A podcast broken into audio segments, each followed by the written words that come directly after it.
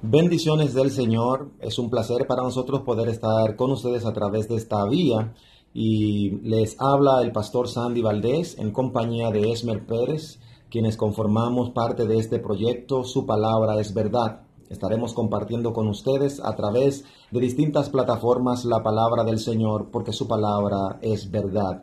Y en esta nuestra primera transmisión quisiéramos tocar un tema que es fundamental para el Evangelio y que es fundamental para todo creyente y es la, la enseñanza propia del Evangelio del Señor. Así que nuestro hermano Esmer Pérez va a compartir con ustedes el Evangelio en esta primera transmisión.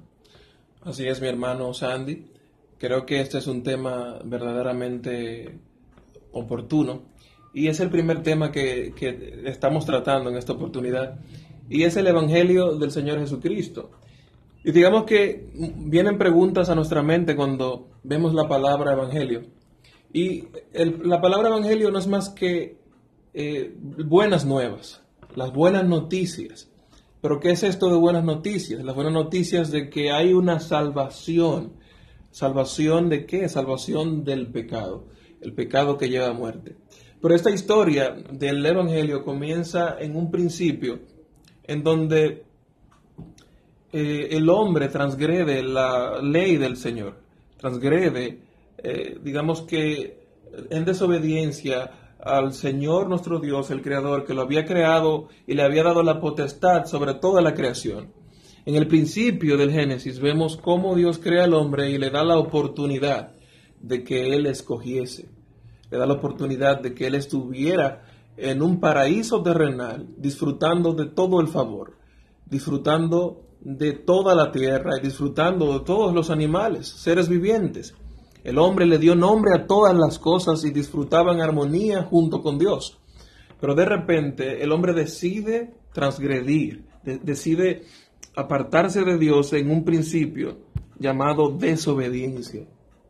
Como vemos que el Señor le dice al hombre que del árbol del conocimiento del bien y el mal no comerás, y e inmediatamente el hombre lo hace, desobedece al Señor.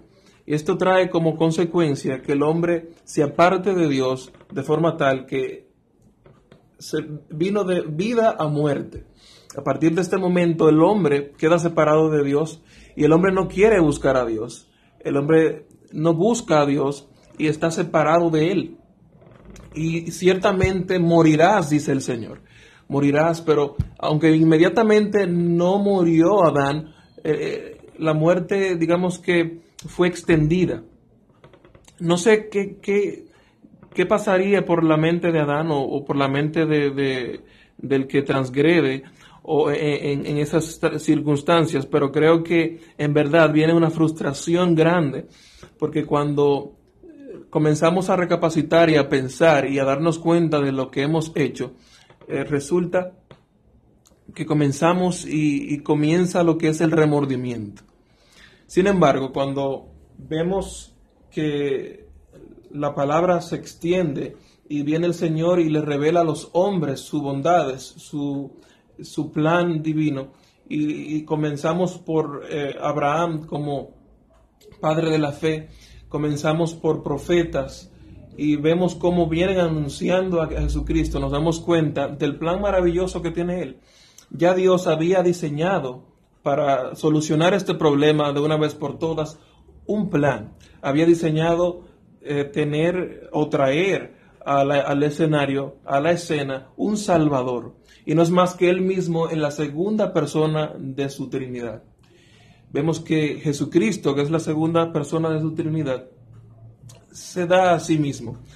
Y comienza Jesucristo a ser profetizado a lo largo del Antiguo Testamento. Vemos cómo los profetas y toda la Biblia en ese contexto viene anunciando, como dice un dicho, que el Viejo Testamento es como un espejo del Nuevo. Y, vemos ahí que eh, eh, ese plan de salvación se va anunciando, pero viene la revelación de todas las cosas en el mismo Jesucristo el mismo Jesucristo, vemos que Dios revela su plan de salvación y ahí es que vienen las buenas nuevas.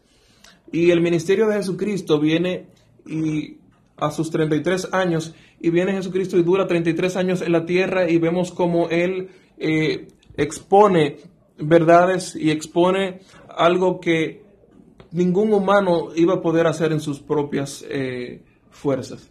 Vemos que el hombre se separa de Dios en un principio y no puede buscar a Dios. Vemos que Dios también eh, llama a hombres, profetas, llama a Abraham, llama a Moisés también. Digamos que Dios llama a Moisés y capacita a Moisés y le da la ley de, eh, que, él, que, él, quiere, digamos que, que, expresar y compartir a su pueblo. Pero digamos que cuando pasa el tiempo en todo el contexto, el hombre es incapaz de cumplir la misma ley que Dios le da. Y como es incapaz de buscar a Dios en sí mismo y es corrompido por tu naturaleza y está muerto en, en, pecados y no puede cumplir la ley, lo único que queda es mandarle al Salvador Jesucristo, el único capaz de cumplir esa ley. Entonces vemos cómo Jesucristo entra en escena y viene, después de todo esto, este hombre este Dios hecho hombre, este Dios encarnado, la palabra de Dios misma, y se encarna en un cuerpo mortal para cumplir perfectamente la ley, para cumplir perfectamente todo lo que nosotros no podíamos hacer. Jesucristo mismo vivió la vida que no podíamos vivir, hizo lo que no podíamos hacer en cuanto a no pecar, y murió la muerte que no podíamos vivir. Él murió por los pecados de esa humanidad apartada que no podía buscar a Dios. Entonces, lo que desencadena eh, las buenas nuevas es el hecho de que cuando Él muere y derrama su sangre, porque en un principio se dice que por, por, derramamiento de sangre es que será, digamos que, retribuido ese, ese perdón, vemos cómo Jesucristo es encarnado en, en, la, en la, segunda persona y, y, digamos que en esa carne que, es, que padece eh, sufrimiento y padece eh, dolor y padece sufrimiento como, como ninguna otra cosa. Dice la palabra que Él se vuelve pecado, Él se hace inferior a los ángeles, se hace igual a nosotros y viene y vive nuestra vida. Y cuando Jesucristo muere y derrama su sangre y resucita el tercer día, viene lo que es la verdadera buena nueva, que es que cuando Él muere le da la oportunidad a la, a la humanidad de su perdón. Él es el Cordero inmolado, Él es el, el Cordero perfecto, el Cordero sin mancha, que es muerto por nosotros mismos, lacerado por nuestra transgresión. Y cuando es resucitado, viene la nueva, nuevas, buenas nuevas y viene el mensaje de salvación. Y vemos aquí en Romanos eh, 5, 15. Romanos 5.15 nos dice una verdad y es que, pero él, pero el don no fue como la transgresión, porque si por la transgresión de que uno murieron los muchos, abundaron mucho más para los muchos de la gracia y el don de Dios por la gracia de un hombre, Jesucristo. Y con el don no sucede como en el caso de aquel, aquel uno que pecó.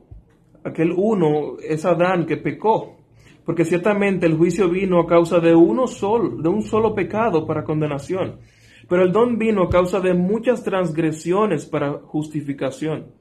Pues si la transgresión de uno solo reinó la muerte, mucho más reinará, en vida por uno solo, Jesucristo, los que reciben la abundancia de la gracia y del don de la justicia.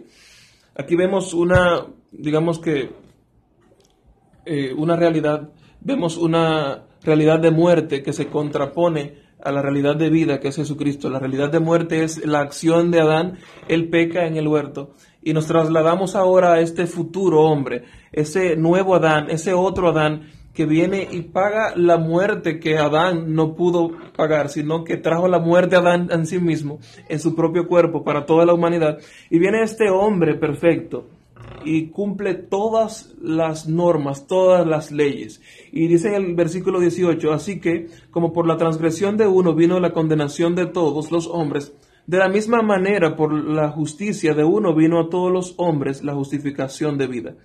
Porque así como por la desobediencia de un hombre los muchos fueron constituidos pecadores, así también por la obediencia de uno los muchos serán constituidos justos. Pero la ley se introdujo para que el pecado abundase mas cuando el pecado abundó, sobreabundó la gracia.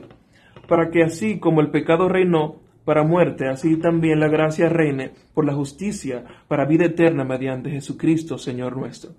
Yo creo que podemos extender un poquito más este, este podcast y hablar un poquito acerca de esa, esa analogía que, pone eh, la Biblia, que pone aquí Romanos, entre Pablo y, Jesucristo. Hace una, digamos que, una comparación en, este hombre que peca y este hombre que perfecciona todas las cosas y en él mismo se restauran todas las cosas. No sé si el pastor Sandy puede, eh, digamos que, decirnos unas palabras en cuanto a esta realidad. La realidad sobre esto es que el Evangelio no solamente es letra, no solamente es texto, sino que el Evangelio es poder y es poder para transformación del hombre a través de la justificación por medio de Jesucristo. Te agradecemos el hecho de que haya compartido con nosotros este espacio y que haya escuchado estas palabras de gran poder y que son verdad, porque su palabra es verdad. Ya en otra oportunidad estaremos compartiendo contigo otro tema importante de la palabra. Si tienes la intención, si tienes el interés de conocer más profundo sobre las escrituras, sigue nuestros podcasts cada día por esta plataforma digital y para nosotros será un honor tenerte como público en nuestra primera línea. Les agradecemos su atención y le bendecimos en el nombre del Señor. Estuvieron con ustedes el pastor Sandy Valdés y Esmer Pérez Lora. Muchas gracias.